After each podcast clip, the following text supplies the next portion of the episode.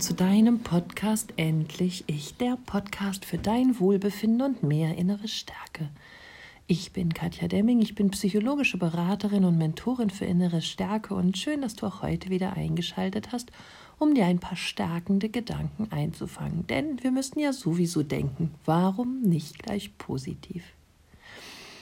Wenn du jemand bist, der toxische Eltern hat oder hatte oder ja einen narzisstischen Vater, eine narzisstische Mutter, dann gehörst du wahrscheinlich auch eher zu den Menschen, die eher negativ denken, bei denen das Glas immer eher halb leer als halb voll ist. Dies begründet sich dadurch, dass deine Eltern dir immer wieder suggeriert haben, du bist nicht gut genug, du bist eine Schande für uns, du reichst nicht, du könntest äh, erfolgreicher, schöner, dünner, äh, besonderer sein, du könntest ja einfach mehr ihren Wünschen entsprechen und die Dinge für sie tun, die sie ständig von dir erwarten. Und so sät sich in dir von Geburt an ein Gefühl der Unzulänglichkeit. Und dieses trägst du oftmals dein Leben lang mit her dir herum und du arbeitest hart dafür, dass deine Eltern dich doch endlich sehen, dass sie sich, dass sie dich lieben, dass sie dich annehmen und ja, dass sie einfach dich verstehen und gut zu dir sind. Und diese Wunde trägst du natürlich auch mit in die einzelnen Partnerschaften und auch da sehnst du dich nach Anerkennung und Liebe. Doch mit hundertprozentiger Sicherheit suchst du dir eben genau diese Menschen aus, die dir eine Art von Liebe schenken, wie du sie eben auch von deinen Eltern ganz früh kennengelernt hast. Liebe, die du dir erkaufen musst, Menschen, die dir sagen, du bist eben nicht gut genug und du musst dich noch mehr anstrengen und du bist nicht richtig. Du würdest niemanden wahrscheinlich in dein Leben lassen, der dich einfach liebt, so wie du bist, der sich an dir erfreut und dir sagt, dass du einfach eine wundervolle Person bist, so wie du bist. Für dich würde sich das falsch anfühlen. Das kannst du nicht in dein System lassen. Das passt nicht mit deinen eigenen Überzeugungen von dir überein. Und somit lässt du eben gerade die Menschen, die es wirklich gut mit dir meinen und die ja vielleicht sogar die richtigen sind, weil sie dich aufrichtig lieben, ohne Bedingungen, so wie es sein sollte, ja, diese Menschen lässt du gar nicht an deiner Seite zu. Wie kommt man aus diesem Dilemma nun am besten heraus? Schließlich darf man doch sich von seinen Eltern nicht trennen. Es sind doch die Eltern, die haben einem das Leben geschenkt. Es gehört sich diese zu respektieren, zu akzeptieren, ja, und auch sich um sie zu kümmern, insbesondere wenn sie älter werden. Doch wo steht geschrieben, dass man sich um Eltern kümmern muss, die sich selber um dich nicht kümmern? Wo steht geschrieben, dass Eltern, die dich ständig abwerten, du aufwerten sollst? Du merkst schon, dass hier etwas jetzt anfängt in dir, ja, zu rumoren, vielleicht sogar laut aufzuschreien.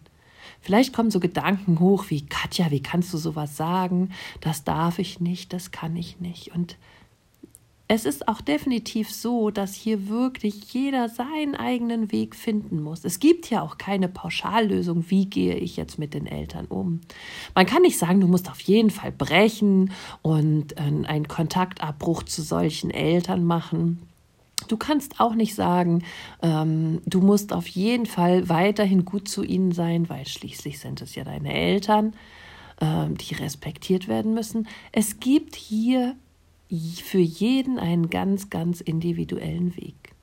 Und gerade in der letzten Woche habe ich in zwei Coachings festgestellt, dass wenn du klar bist, wenn du weißt, was zu Hause abgeht, wenn du weißt, was da passiert, wenn du weißt, warum die Eltern so sind und warum sie vielleicht gar nicht anders können und du das Ganze gar nicht mehr so persönlich nimmst, dass es dann plötzlich viel leichter auszuhalten ist.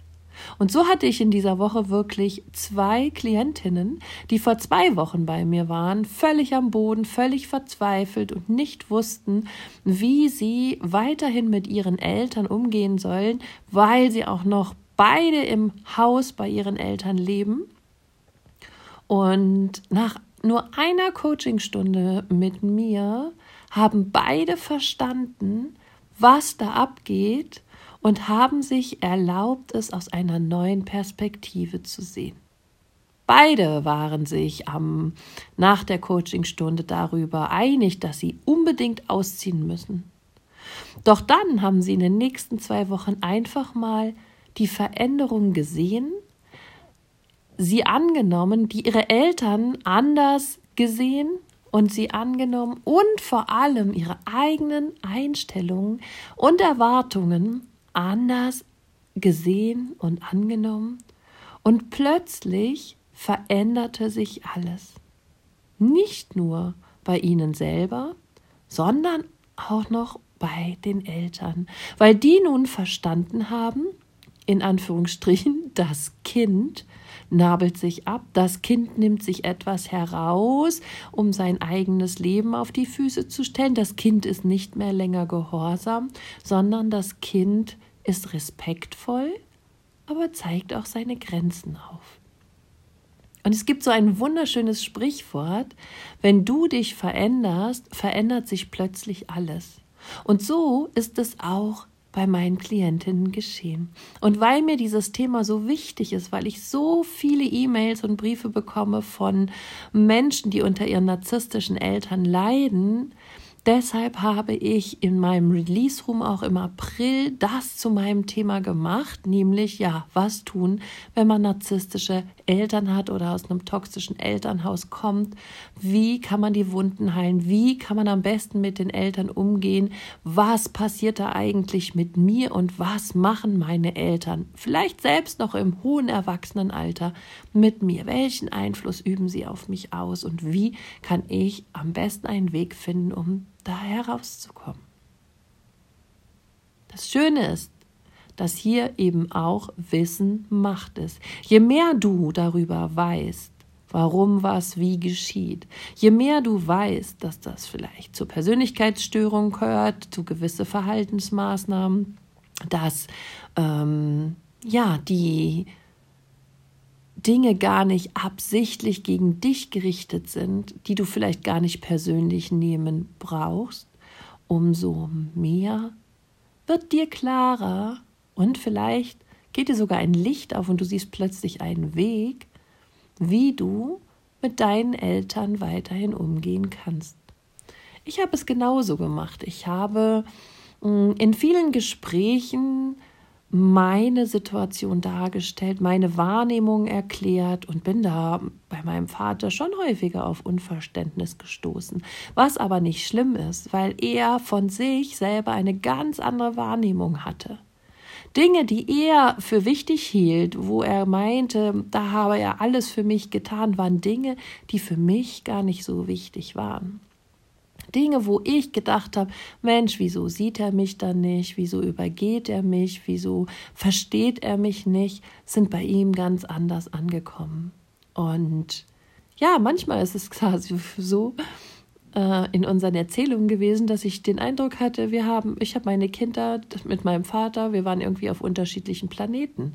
Zumindest hatten wir völlig andere Wahrnehmungen. Und wenn du die Möglichkeit hast, vielleicht mit deinen Eltern darüber zu sprechen, dann nimm das gerne an. Du musst es aber in gar keinem Fall tun. Und es kommt auch immer auf den, sag ich mal, auf die Anzahl der hohen narzisstischen Anteile an, ob du mit deinen Eltern reden kannst oder nicht. Manchmal ist es aber auch so, nur für mich war das so, dass ich es für mich tun musste, dass ich einfach mal alles aussprechen musste. Und mir war ganz egal, wie das sich vielleicht auf meinen Vater dann ja, gewirkt oder ausgewirkt hat, sondern mir war einfach nur wichtig, dass ich auch mal sage, warum es sich für mich wie angefühlt hat. Und rückblickend kann ich sagen, dass ich mit meinem Vater da eine ganz gute Basis wieder gefunden habe. Aber mein Bruder hat zum Beispiel sich für den Weg entschieden, ähm, ja, mit meinem Vater eher zu brechen und mal in einen Kontaktstopp zu gehen. Ob das immer bleibt, ist die Frage. Ähm, und wie das mit ihm und meinem Vater ausgeht, ja, verfolge ich auch spannend. Aber es ist alles in Ordnung. Jeder darf seinen Weg gehen, wie er entscheidet, ihn gehen zu wollen. Und hier bin ich wieder bei dir. Du darfst für dich selber hinschauen. Was tut dir gut? Welche Art des Umgangs mit deinen Eltern tut dir gut? Wenn du beschließt, ich breche den Kontakt ab und bist nachher voller Schuldgefühle, dann ist das für dich der falsche Weg. Also dürfen wir nach einem anderen suchen. Und es gibt so viele unzählige Wege und so viele Möglichkeiten, die du einfach, ja, gehen kannst, damit du dich gut fühlst und ja, ein ein gutes Verhältnis zu deinen Eltern hast. Gut meine ich ein Verhältnis, womit es dir gut geht. Und das ist das Wichtigste im Leben. Das ist das, worin du in Verantwortung stehst, dass du deinen Weg findest. Und dass du dafür sorgst, dass du glücklich bist. Das ist nicht egoistisch, sondern das ist deine Lebensaufgabe. Wir sind hier auf der Welt, um glücklich zu sein. Wir sind nicht hier, um an Problemen festzuhalten, um uns das Leben schwer zu machen, um uns mit Menschen zu umgeben, die uns schlecht fühlen lassen. Wir sind hier, um die Zeit, die wir hier auf dem Planeten geschenkt bekommen, in tiefen Zügen zu genießen, eine große, pure Lebensfreude entwickeln zu können, fröhliche Momente, glückliche Stunden zu haben. Das ist einzig und allein deine Aufgabe. Und meistens sind wir eben glücklich, wenn wir wissen, was uns schadet und was uns gut tut. Und wenn wir mehr davon ins Leben holen, was uns gut tut und weniger von dem, was uns schadet. Also wenn deine Eltern ja noch so ein belastender Klotz an deinem Bein sind und du ja einfach nicht wirklich weißt, wie du dich da verhalten sollst, möchte ich dir zwei, drei Tipps mit auf den Weg geben. Das erste ist, wenn du dich wirklich abnabeln willst, dann musst du keinen Bruch machen, aber du darfst dich distanzieren. Das heißt, deine Eltern wissen nicht mehr, wann du wo bist, mit wem du dich wie triffst, wohin du in Urlaub fährst. Da sind wir schon beim zweiten Punkt. Bitte erzähle deinen Eltern nicht alles. Ganz oft ist es nämlich so, dass die narzisstischen Eltern alles wissen wollen, du das von frühester Kindheit gewohnt bist, ihnen alles zu erzählen, und dann nutzen sie diese Informationen wieder, um gegen dich zu schlagen. Warum musstest du dir einen neuen Wohnzimmertisch kaufen? Der alte war doch noch gut. Wie jetzt noch ein Auto? Du hast wohl zu viel Geld.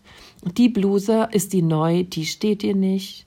Wieso fährt ihr mit den Freunden in den Urlaub? Ihr solltet viel besser mal alleine Urlaub machen. Wieso fahrt ihr in die Berge? Ich habe mich am Meer immer viel besser erholt.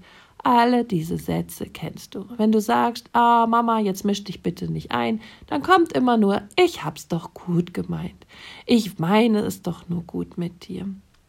Und genau, der zweite Tipp ist eben, gib gar nicht mehr so viele Informationen preis, sondern lebe dein Leben und distanziere dich nach Möglichkeit so weit, dass du eben, ja, dass du dich damit gut fühlst, ohne Schuldgefühle und aber auch mit dem gebührenden Abstand.